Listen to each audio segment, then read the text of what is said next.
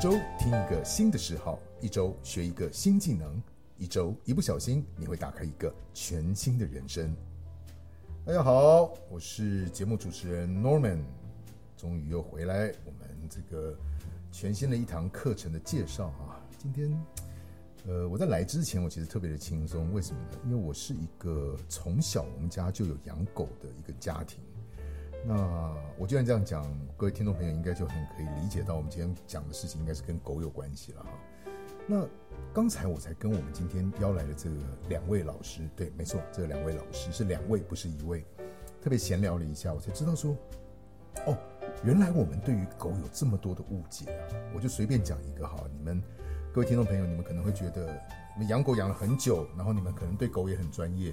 就没想到，刚我在跟他们请教的时候，我就直接先讲了一个大家最容易在养呃饲养宠物上面，尤其是狗养狗上面会有的一些什么谬误，是大家所不了解的。就没想到他们回答我的问题，我把我吓了一跳。他说：“一般人，你知道我们碰到狗第一件事情干嘛？哎，音控师，你碰到狗第一件事情干嘛？摸它头。那是嘛？难道我们不摸它头？难道我们就问候它爸妈好不好吗？对不对？所以我们一定摸它头。没想到我得到的答案竟然是说，狗最讨厌不熟的人摸它的头。”好，我们就先从这个地方来破题啊，因为我相信，在我们的听众朋友里面，一定有很多人都有养狗的经验。那么今天我们介绍的这两位老师，就是我们嘟嘟的线上平台当中，告诉大家怎么样来去接触狗这样子的一个宠物，让它能够让我们在养狗的过程当中有更正确的观念。那所以我觉得今天这堂课，我在来之前我就很期待录的。我相信今天应该会是一个很轻松的这个这个这个录制的过程。哈，我们先介绍一下我们的今天来的特别来宾两位。应该是在宠物界里面的资深老师哈，我们掌声欢迎他们一下。好，来，是不是应该跟我们呃听众朋友们做个自我介绍？哎，那个大家好，我是苏。大家好，我是 Elen。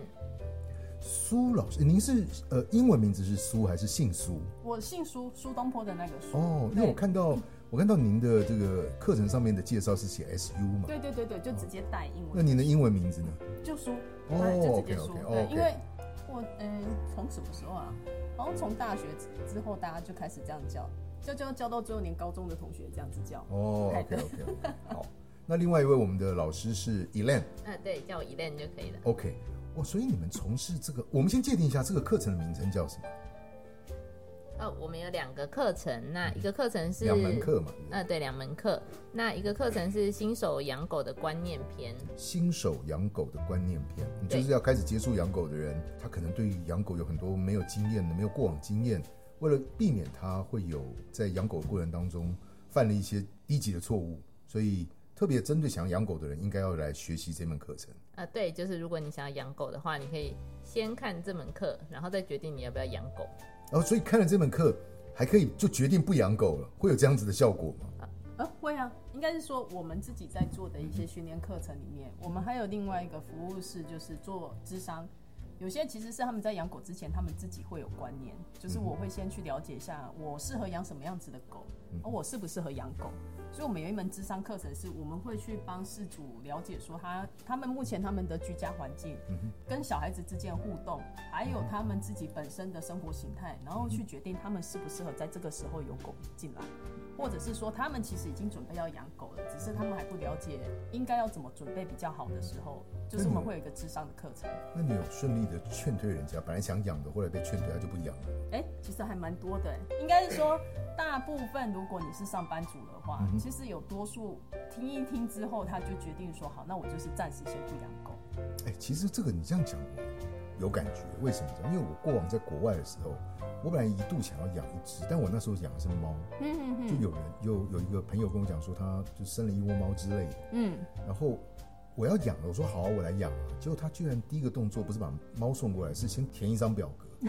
我看那表，我看那张表格，我看那张表格五页，有五页 是身家调查，你知道吗？对对对对对对，那个是个米克斯混种的猫，对对对，然后我要填那五页，就不是那个老师把我劝退，是我懒得填，我就把还给他，我就不养。对啊。哎，不过我觉得你这样讲，我觉得这个观念是对的哈，因为毕竟我们面对的是一个生命嘛，对不对？嗯，对，其实是这个样子，没有错。对，你应该要有相对，我们不要说专业了，至少你不可以去有伤害这个生命的这个可能性。你有那个条件的时候，你才可以养。嗯，对，是这个样子。对啊，因为条件其实有很多啊。如果说认真要细数的话，嗯其实数不完啊。那嗯大概分几大类的时候，我们可能会先从你的，等于是说你的生活形态，那你的工作性质，还有就是你的居家成员，然后还有另外一个就是你的经济能力。是，呃，我觉得经济能力这一点其实还蛮重要的，嗯，因为养狗的花费，说实在话，说多不说多啦，说少不少。但是当它生病的时候，那个花费真的还蛮恐怖的。哦，因为他没健保，对，它没有健保的，对 就是因为卡在没健保。呃，如果依照我们这次我们家自己的狗生病住院十天来说，嗯哼，这样讲好像 好像潘娜，对，好像潘娜一样。怎么说？对啊，我们这次他住院十天花费就二十几万，二十几万对，万，二十几万。二十几万啊，对，但是如果他的病房是有一百多平，但如果你你拿掉我们人自己的健保啊，嗯你去认真去看你自己的哦，对，花费，其实也是差不多的那。是因为我们有很好的健保，对对对，只是他的对健保下面去。扣掉这些，你可能只要付一些零头而已。哦，对，所以其实是两件事情是一样，只是我们看健保看太习惯了。对，对对对啊对啊你这样讲我听懂。好，但是我必须很无情的先把这个主主题给拦住，因为我怕我们时间有限。啊，对，我相信在你们的课程里面有非常完完备的介绍。哈，来，我们再回到刚刚以令您讲的另外一门课程是哦，我们另外一门课程是融入生活的训练，就是我们要教狗儿的最基础的训练。是我们要融入它的生活，哎，狗要融入狗要融入我们的生活的训哎练。对对对哦，对，毕竟是我们养它，不是它养我们。对对对，这个逻辑是对的。嗯，对，因为现在大部分狗不是放养啦，对所以它要融入，就是进到家里面，它要做哪些事情，哪些事情可以做，哪些事情不能做。可以算是，所以这第二门课算是进阶篇嘛？嗯，算是进阶篇，可是其实也蛮基础的。对，其实算很基础。那所以，所以你们这样就等于在行销上的界定来讲，你们这样等于是养狗养了十几年的人就不需要看我们这两门课了吗？哎、其实也不是哦，其实养狗养十几年下来，有一些是所谓的都市传说。我就是要听你讲这个回答。哎真的好，很 想听都市传说。对，没错，没错，没错。不，我要我要强调的是，我自己在家里小时候养狗也是养了十几年，但我相信里面一定有很多很不好的观念。嗯，那我觉得能够善更加的善待它，更让它活得更开心，我们也更开心。我相信是一定有一些 skill 或者是一些正确的态度。嗯，那我相信这两门课的最初的目的，应该因为我刚刚听的是初入门者该怎么样做，跟怎么样融入社呃融入生活，但我听起来它应该是所有养狗的人，不论你是初学者还是你是呃已经养了一阵子的人，嗯，都应该需要的吧？都蛮适合的，因为它不是一个太困难的，我觉得它不是一个太困难的课程啊，所以你会有一个很好的那个着力点，会知道说，哎，假设你现在已经养狗了，可是你跟你的狗生活上面好像磨合的有点差，哦，时常对对对对对，嗯，哎，对，时常吵架，你一句我一句这样子，对啊，那你就很适合先去，我觉得很适合你就是先去看基础的课程，因为有时候它并不是应该这么说啊，我们在教狗，我们不一定真的是脚痛医脚，头痛医头，嗯啊，我们会从从它的最根本去了解说，哎、这只狗到底出了什么样子的问题？为什么我们两个可以这样子每天床头吵床尾和的？哦，对对对对对，所以这样子的课程，我觉得即使你已经养它好几年了，你也很适合来听听看。哇，听你这样讲，感觉上就好像看完这个课程以后，回到家打开门，狗会帮你送拖鞋来的感觉。嗯，你会觉得它好像看起来顺眼蛮多的。突然理解他为什我开玩笑开玩笑。好，OK，这样我了解了这两门课程。那我们先界定一下哈，就让我们就顺着刚刚所讲的那样子的一个界定来去理出一个目标对象群。我们先讲说，如果要由苏跟 Elaine 你们来去界定的话，哪几种人是特别适合听这两门课程的？就在就我们当然是养宠物嘛，哪几种人是特别适合听这样的课程？嗯可以这样界定吗？哪几种的话，一个一定是新手嘛，因为我们的第一门课程就称对对对对对对，就是今天这个新手即将要养狗的人啊，这新手还包含你以前养狗，可是狗是你爸妈养的，那个也叫新手。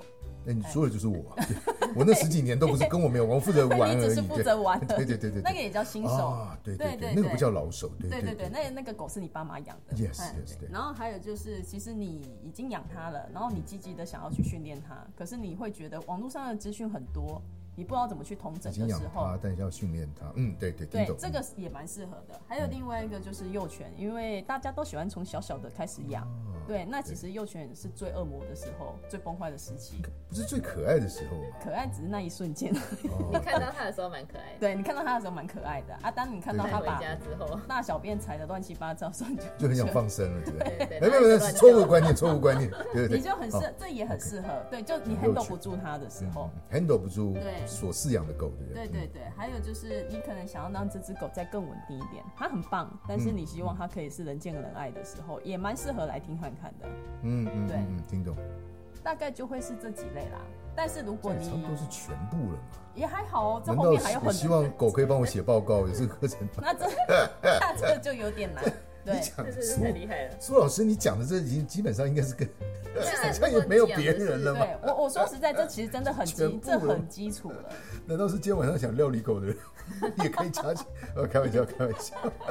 好，OK，所以我们大家很清楚，其实也基本上就是全部，我可以感觉得出来，透过我们刚才短短的十分钟的对谈，其实就是要让呃，不论是饲主还是狗，他们都能够有一个更好的磨合，跟更好的这个呃互相的生活在一起的互动方式。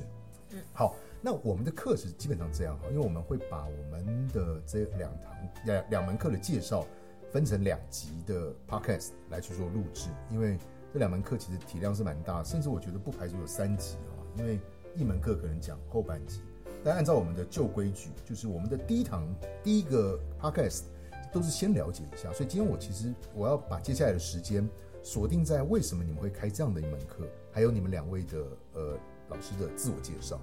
那我们就先从为什么要录制这堂课的原因。该，我应该这样讲，你们的你们的行业是什么？我们的行业吗？嗯是哎，应该是说我们的主业是训练狗啦，嗯那副业的话是经营那个狗住宿的旅馆。哦，对对所以训练狗是你们的主业。对，是我们的主业。那我可以冒昧请教，你们做多久了吗？做多久了？应该快七哎、六七年，没有，已经迈入七年了，所以应该算要进入第八年了。从第一二年一直到现在，你们觉得心境上面有很有不一样吗？还是？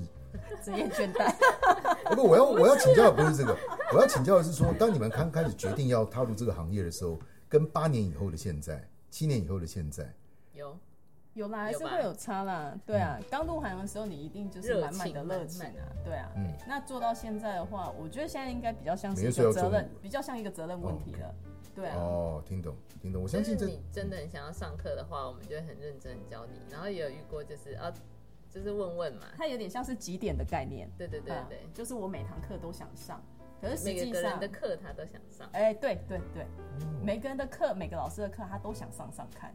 可是哦。这其实就是会有中间一定会有问题的啦。如果遇到像这个样子的，即使我们再怎么认真去教他，嗯哼，但吸收不进去就是吸收不进去，对啊，可能会比较挫折，大概就这样子而已。其他的好像都还好，吸收不进去是他不愿意那样做，还是说他听不懂？因为他听太多了，就就是是方法有很多种，就是每个老师教的不一定会一样，那他不确定自己要用哪一种，所以他可能都做，或是都不做。对对，哦，看起来他们家的狗应该是有大问题。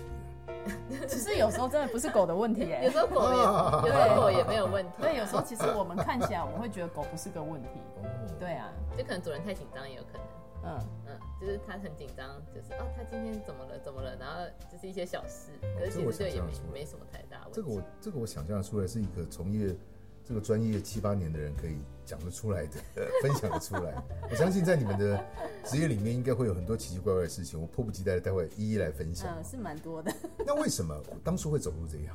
当初嘛，呃，如如果是依照我来说好了，因为我本来之前在还没有真的，应该说，在我还没有把它当正职之前，我原本就已经开始有在救援跟训练狗了。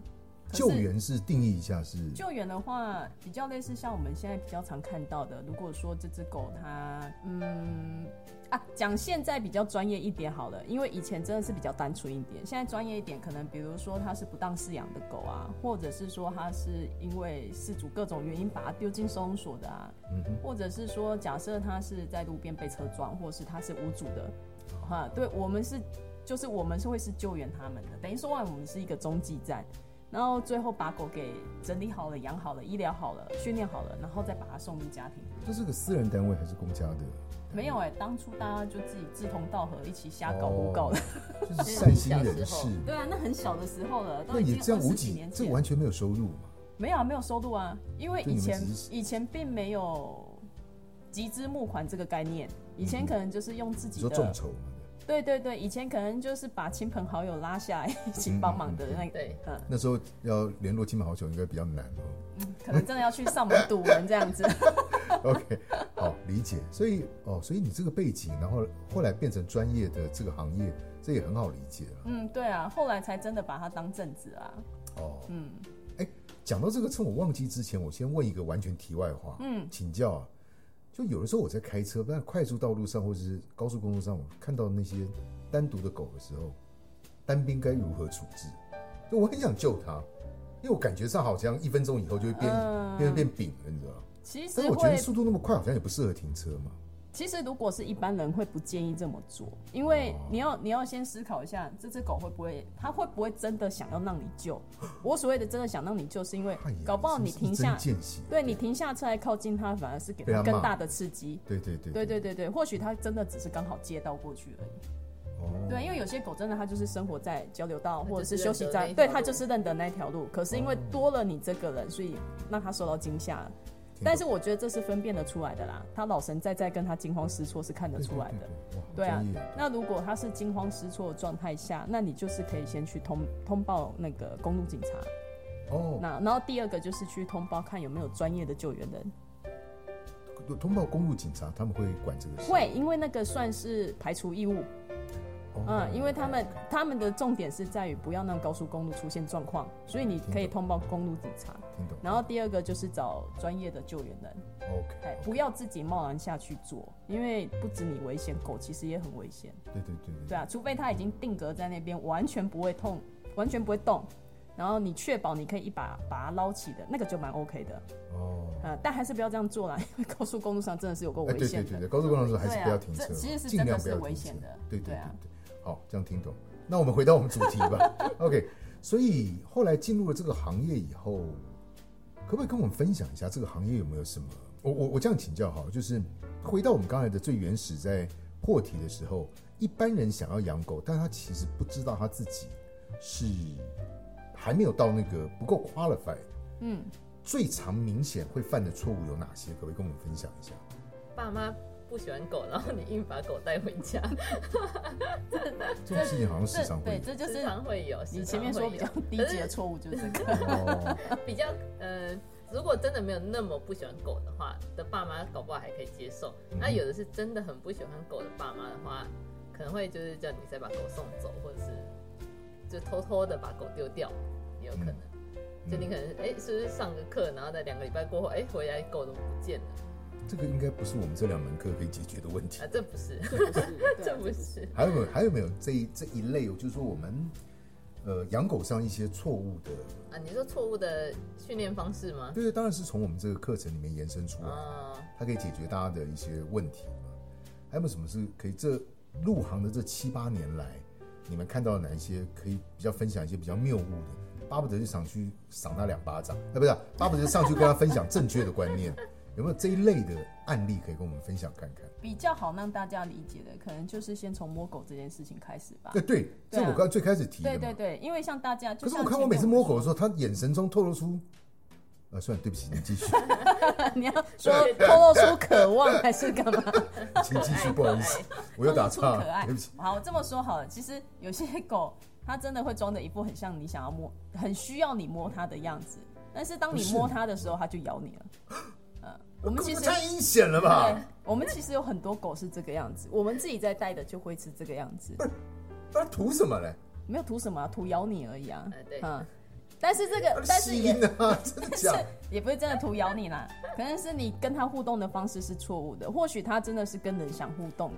哎，不过你这样讲，我好像真的有点印象，就是他明明那个耳朵是垂下来的，嗯嗯好，像很顺服你，但你手伸过去的时候，你就就感觉到听到这个声音，其实这种其实这种状态下，其实狗是紧张的。所以狗不喜欢人摸头。嗯，大部分的狗是这样，除非这只狗是你有特地去，呃，特地去固定它这个行为，让它知道说，当我的手在无预警的状况下下来摸你的时候，都是一件好的，哦这件事情是好的。那这只狗有可能不管谁在摸它的时候，它都会同意就是出现这样的举止。那这有时候我们自己在教狗的时候，我们也会刻意去教狗习惯这件事情。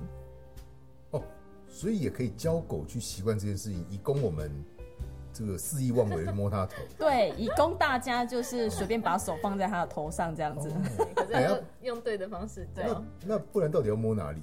呃，通常我们应该是说，在我们接触任何一只陌生的狗之前，嗯我们会倾向于让狗来认识我们。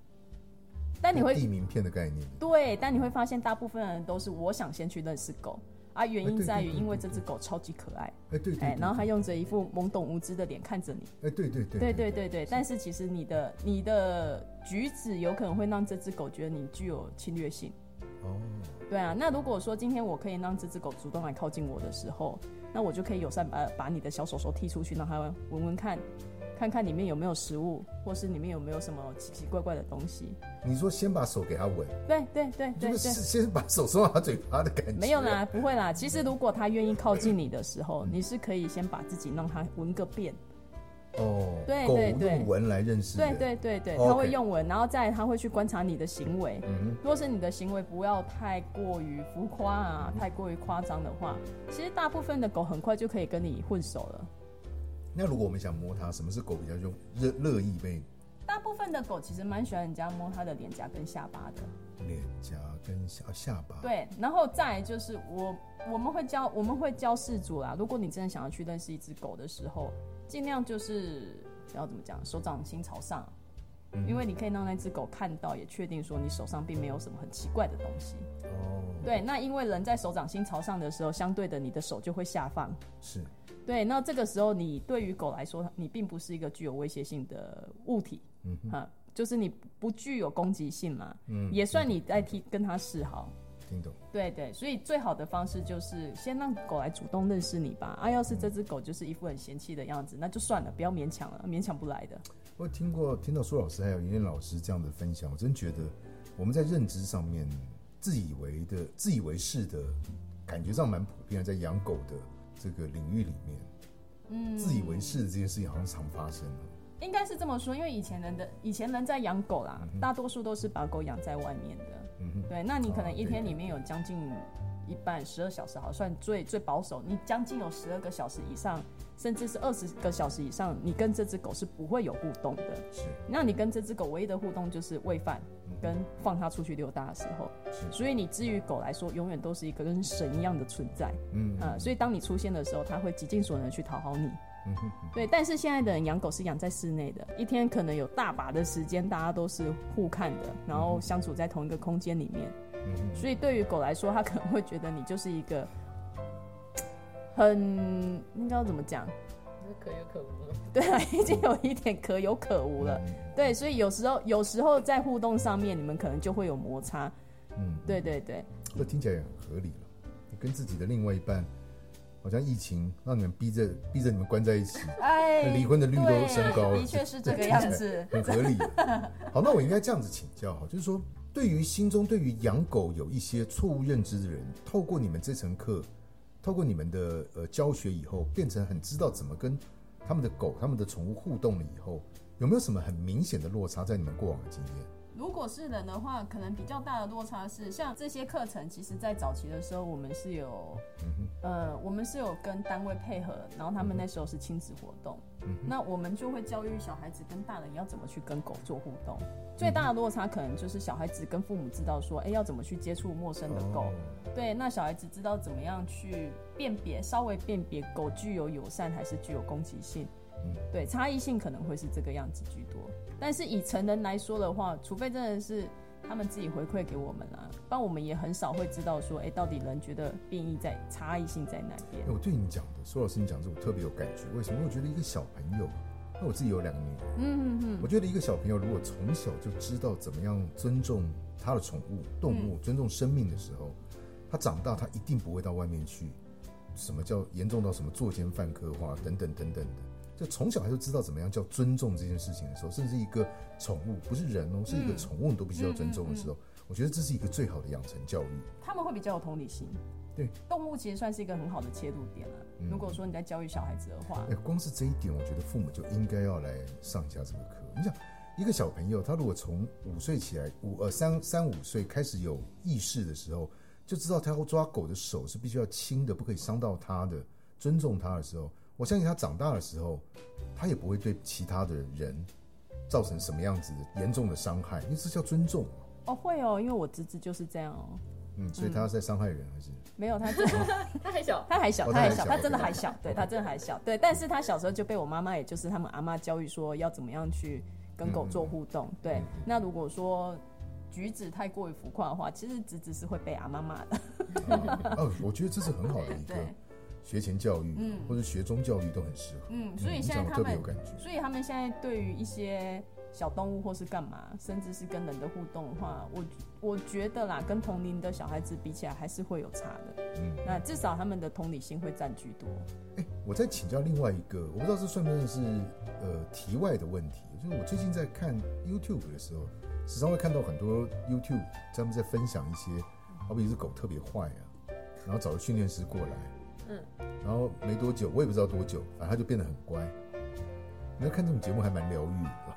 就你们在你们的职业生涯当中，时常碰到这样子案例你说马上变乖吗？没有到马上啊，就他一定会有过程。半个小时、一个小时也不止。不止啊，他就是说他从好从好变，从好对从坏变好的过程。对啊，很多啊，很多。不是他一开始的逻辑一定是先戴一个很大的手套，因为他一定要咬你嘛。嗯。然后透过怎么样压制他，然后怎么样训练，这叫做节目效果。哎，多讲一点，多讲一点。嗯。这样好像会戳到好，他其实他其实这是一个节目效果啦，对啊，那你前面会看到一副好像你他们已经准备要大打一架、大干一场的时候，我不建议事主自己在家做这种事情，因为你一定会被咬，而且你绝对会被咬很惨。那专业的训练师可以解决这样的事吗？一定是可以的，嗯，那专业训练师一定是可以解决这件事情。可是每个人方式不一样啦，嗯嗯，你说的那个是他有他的方式，那每个训练师处理。这些狗的方式不太一样，通常不会是一两个节目就就可以解决这个行为。我想也是嘛，哪有这么容易的？嗯，对，它就是浓缩、浓缩再浓缩。但是你说变好，那是一定会变好的。怎么说？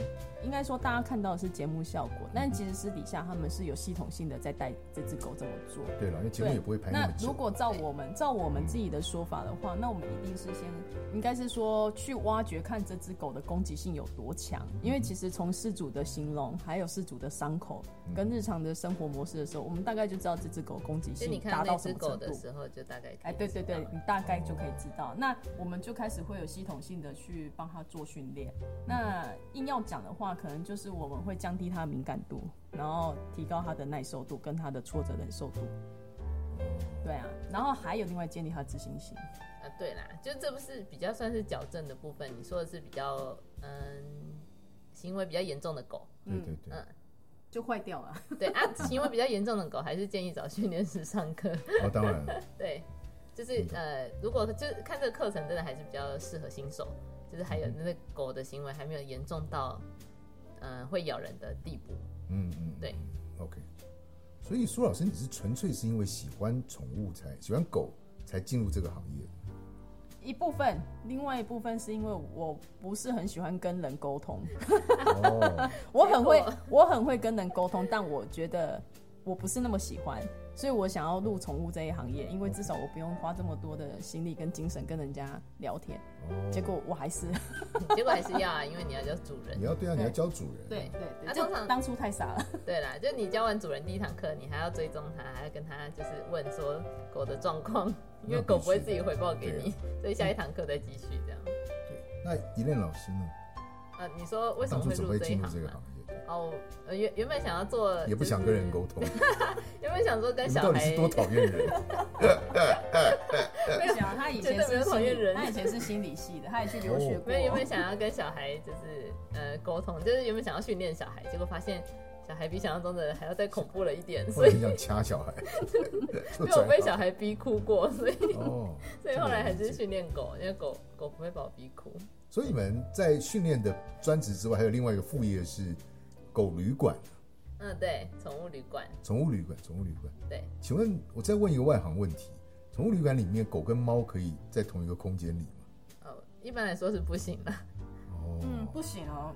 哎、如果应该是说它可以在同一个旅馆里面啊，但是你必须是要分开的。哦，哎，但我会建议尽量就是能不要则不要，因为大部分如果说你单独养猫的人，那你家里面就那一只猫，所以它对于狗的吠叫啊，还有对于狗的躁动，它不是那么的适应。那如果是对如果说你是单独只有养一只猫的，那我会建议就是去找专门在收猫的旅馆。哦但如果你的猫是跟狗生活在一起的，那就没关系了。OK，好，好，那可以再跟我们分享一些在你们接触到过的客户，就是在教大家怎么养狗的这些客户，曾经有发生过什么样的，呃，你们看明显觉得很谬误，怎么可以这样子的的一些错误的观念，甚至说如果改变了以后，能够带来他在养宠物上面的什么样子的呃更好的饲养的方式。你很怕戳到人，没关系，我们最喜欢听那个被戳戳对戳人家的东西，我们听众爱听的。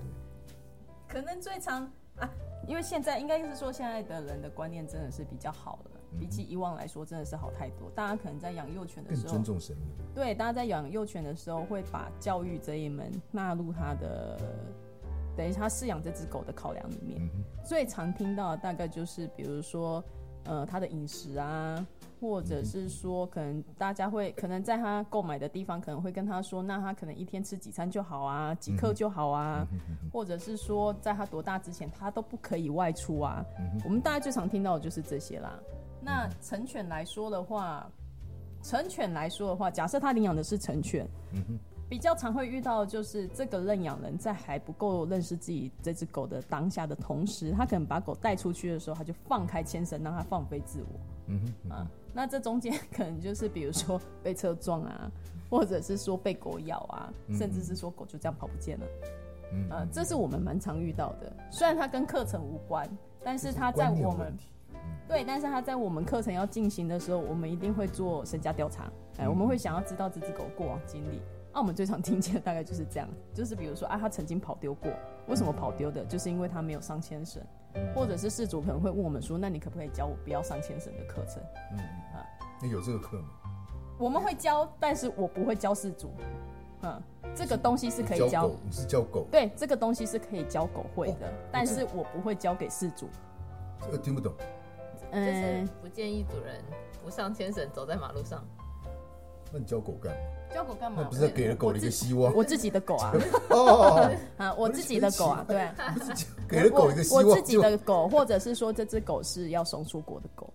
送出国是什么意思？呃，因为我们会帮一些那个中途，或者是说一些送狗的单位，我们会帮他们把准备要送出国的狗做等于评估，嗯评估这只狗是否适合进入到家庭里面。嗯那如果不适合，又要花多少时间去教育它？嗯呃，然后再来就是在这只狗要出国之前，会有一些行前准备，我们必须先教它的时候，这些我都会教，因为国外其实他们地够大。所以他们会需要把狗放开，让他们自己去跑跑。那我们教它的可能就是它可以随时随地的换回，就是把它叫回来。对，不会你在那边叫，然后它在那边跑也回不来这样子。哦，嗯，对啊，这个是可以教的啊，只是我们不会把它纳入课程里面，因为台湾的地实在是太小了，你随时随地都遇得到机车跟摩托车。啊对对对，对啊，对啊，对啊，然后汽车那一类的，所以其实台湾真的还蛮不适合的啦。真的要放的话，就去狗公园放就好了，因为至少有威力。你知道，因为我还没有看过你们的课程，我还没有买嘛，所以、嗯呃，但是我看你们两位在讲的时候，你们身上散发出来的，让我觉得我好像在看那个 Discovery，或是那个野兽频 National 道，Geographic。不不，我要强调重点是，听众朋友看不到坐在我对面的这个 Elaine 跟苏老师，你们真的看起来就是专业的气息。我说像那个 National Geography 的那种什么亚特兰大动物园啊的里面的那个管理员，然后兽医啊，个驯兽师对对对对对，你们身上散发出来其实就这个味道，够专业。我觉得我觉得这还是就是每一个行业的专业都会让我们想到嗯不同的面向。那我在请教，现在时常会有人讲说，呃，不过这也一阵子了，就是领养取代购买，但领养的时候不一定是领养到幼犬，有的时候领养到成犬嘛。嗯，对，可不可以跟我们分享分享一下领养，呃，就是你从养幼犬或到养成犬这两个，应该差异是非常的大的？啊，对啊，就像刚刚说的，如果养幼犬的话，通常是看它们可爱嘛，然后带回家就会变恶魔，那可爱的程度就会慢慢减少。对，那、如果养成犬的话，的好处就是你已经知道它现在就是长得多大，然后几公斤，然后它的个性大概怎么样那。会不会比较不亲主人不会啊，不会啊，你把它带回家，它多开心，它总会不亲你。啊？这样子啊？嗯，呃，通常啦，对啊，通常通常是这个样子啊。所以以专业的角度，你会建议领养、购买或者是领养，其实从多大是最好的？呃，应该是这么说好了。你养幼犬有点像是你在买一台减配的车子。那这个幼犬在它的成长过程中，你给予它的都是你选配出来的东西。呃，我给予他的都是我选配出对啊。你选择的，比如说你选择他想要成为一只怎么样的狗，你去怎么样教育它。对啊嗯嗯，它有点就是你把你要的东西加注在他身上，因为幼犬本来就是白纸。嗯嗯，对啊，那成犬的话，它就是一个标准配备，它现有的东西就是这个样子，所以你已经提前知道说，哦，它就是怎么样子的一个一个形态，对它的个性，然后他亲人与否，亲不亲狗，然后他过往的经历，这些都是你可以提前知道的东西。那这样听起来，领养成犬或是购买成犬比较好。嗯，如果按照我自己现在啦，我当然会希望养成犬啊，啊，这样子啊？对啊，因为比较轻松啊，但小狗比较可爱啊。没关系，看别人的就好了，好累。很累，真的很累，你讲到。你讲真的讲到重点了，看别人就好了。哎这倒是哈，应该是说养幼犬的好处就是你会多了一个参与的过程，你会觉得对参与参与它成长的过程，你会觉得这只小小狗就是你从小这样子养养养养，对，大家把它到大的，你会有成就感，对，就是多出来的东西就是有成就感就是你。早上很早起床要清它的屎尿，然后你清完才可以去看，就是上班，然后上班回来下班你要再清一次它的屎尿，这样子。哎，你真的完全颠覆了我的想法。因为我以前我在还没有访问两位老师之前，我真的觉得养狗当然是从小开始养，因为小狗很可爱。嗯，对啊。但是我现在回想到我身边的朋友，他们养到一个，他明明养的是秋田，但是我却觉得他养的是柴犬。就我只是说品种不好，长不大的意思啊，你知道？他一直说是我以前老板养一只秋田，我老说他是柴犬，知道？因为没想到小时候看起来就是 很大，他小时候他就跟我讲，他买了一只秋田回来，为什么养着养着养，已经养两三年，看起来就像一只柴犬，怎么样长？确定是秋小时候长的样子，不是长大不一定是什么样子。我我要强调的重点是说，你可能会养着养着遭奸，当然不是你的问题，也可能不是狗狗的问题。那不是那个问题，对，但问题是你养买成犬的时候，你就可以确保它就是长那个样子，对，它它就是长那这是一点哈。嗯，还有一点是，我有一个很好的大学同学哈，然后他们家养的狗，他养了三只柴犬，然后那三只柴犬脾气非常的坏，哇，然后把它养三只，老死不相往来的概念。哎、哦，真的哎、我我这没夸张你，要怎么共处一室？分三他们完全是共处三室，真的吗啊，？他们好像就是独立三室，你知道？还好他们家大，你知道？我就觉得，那你小时候你不知道，你为什么你养了这只柴？人家的柴犬明明我每次摸它的时候，它露出那个弥勒佛般的笑容，那为什么你们家养的柴犬会变这个样子？我觉得这是不是狗的个性的问题可能应该是前面一只品种的问题被后面一直带坏。啊？品种 都是柴犬啊，对，因为柴犬不是不能养，而是因为养柴犬它是有难度在的，因为柴犬的个性蛮独特的，怎么说？呃，它们比较固执，然哦后、柴犬固执，对，再来就是柴犬它们比较固执，相对其他的狗比较固执对。比较固执，可是这个固执并不是说它一定非得要干嘛，而是我们这个固执讲的是，当我们一个人要变坏的时候，我们要走不好的，我们要去往不好的路线走的时候，我们是会嗯渐进式的变坏，你一定都会有迹可循嘛。哦可是柴犬很多时候它就是哎、突然变坏，然后你都不知道为什么会发生这样的事情，因为他们也是用脸在骗人的。对对柴犬对柴犬就是每次被陌生人摸都一副就是很开心的样子，然后结果突然有一次他被陌生人摸就咬人家，这但这这算是比较固执嘛？嗯，我所谓的固执是好，当它开始会咬人的时候，它真的超级难教回来的。哦，听起来柴犬应该都是统一在五月份生，他们都金牛座，我老婆就金牛座。听起来它就是一条一条，他们就是一条线直到底，他就觉得我非得要用咬人的方式来表达我的不满。那你要教会他说什么都没有在听的对，啦，然后你要你要教他说，哎、其实你可以不用用咬人的方式，这件事情不好教对真的是不好教。哦。对啊，然后会咬人的柴犬，兽医啊、美容师啊、训练师都不是很喜欢接，因为真的很难教。柴犬这么固执啊？嗯，对啊，他们的固执的点是在那个大家都忘记小柴犬是猎犬，啊？嗯，哦他们并对他们并不是家庭宠物犬，嗯，对啊，只是因为他们长得真的太适合养在家里面供奉起来看可爱了，对，柴犬是真的蛮可爱。对啊，那很可爱我也。超喜欢柴犬。嗯，所以养柴犬的人真的要从小，不管你找谁都好，你一定要从小教。所以你讲的，我就觉得买成犬比较适合，在成犬身上又是另外一个证明。因为它本来的个性就是，你知道它的个性，嗯，对啊，你知道它的个性啊，你跟它互动下，你一定知道说，哎、它是不是很亲人啊对？或者是说，至少你可以去问一下正在照顾它的人，说，哎、它有什么样子的问题，这样哎、子。你讲的在，我再请教一下苏老师。嗯，我还记得他那个柴犬，我在走路的时候，就我去找他的时候，我在走路的时候，我只要背正面，他都跟我聊得很开心。嗯，我只要一背过他走，我离开的时候，他会咬一下我的脚跟，但他不是真咬，可我很明显的觉得他在咬我，所以现在咬我一下是什么？够阴险的是怎样？应该说跟打地鼠这样子是，他就突然冲出来咬你一口，然后又躲回去。对，但他不是真咬了，嗯嗯可是他是在咬。嗯，请问这是什么行为啊？应该说这没有看到狗，我很难知道，因为他有可能只是觉得这样好玩。啊，这个好玩来自于他可能养他的人带给他的错误观念。哦嗯，那另外一个是他真的自己他真的是要咬你，只是因为他他比较熟大一点，所以他打游击战咬了就赶快跑。还好，但是他也不是真咬。对啊，对啊，对啊，所以应该是在跟你玩啊。柴犬真怪，对，就怪起来的时候真的很怪啊，真的很怪天使的很天使。哦对了，因为它真的很，可爱。哦，所以你 被你这样讲了以后，就觉得真的是养啊！我已经四十分了，哇！我们讲了这么多了，不知道还有没有帮听众朋友问到了些什么？我觉得因为时间有限啦，再加上这个议题实在是太庞大了，因为养狗的议题有好多东西可以聊。那没关系，反正我们课程的话会在我们明后天的下一集的时候再来跟听众朋友分享哦。所以我们总结一下刚刚所讲的，所以这样听起来的话，所有养狗的人都有很多不正确的观念。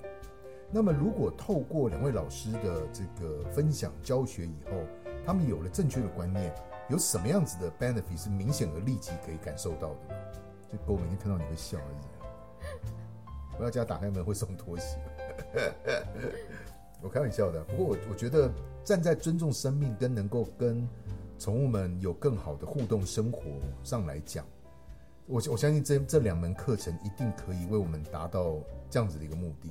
因为他们现在很密切的跟我们生活在一起，所以你能够越了解他越多，你越能跟他相处的越好。我这样听起来是很多人，因为毕竟他不会讲人话，所以很多人其实在臆测狗的想法跟狗的行为的时候，会有很多的错误。就带入自己的太多想法，应该说，可能最大的错误是你在用人的观念去想这只狗。嗯，但是就是可能大家都要记着，一它真的就是一只狗，嗯所以你不能去要求它做太多超出于它能力所及范围的事情，这其实已经是在强迫它了。就你没有办法让这只狗去用人的方式思考，嗯，对啊，因为这个它它就就它就是很明显的，它就是做不到。可是大多数的人可能都会用人的立场跟人的逻辑去想想象这只狗应该是应该要怎么做，嗯甚至会把人的情绪跟人的喜怒哀乐带入到狗的身上。可是实际上它这只狗并不是这个样子。所以我这样听起来，呃，苏老师跟以恋你们所开的这门课，不只是在训练狗，也是在训练人哦，训练四组。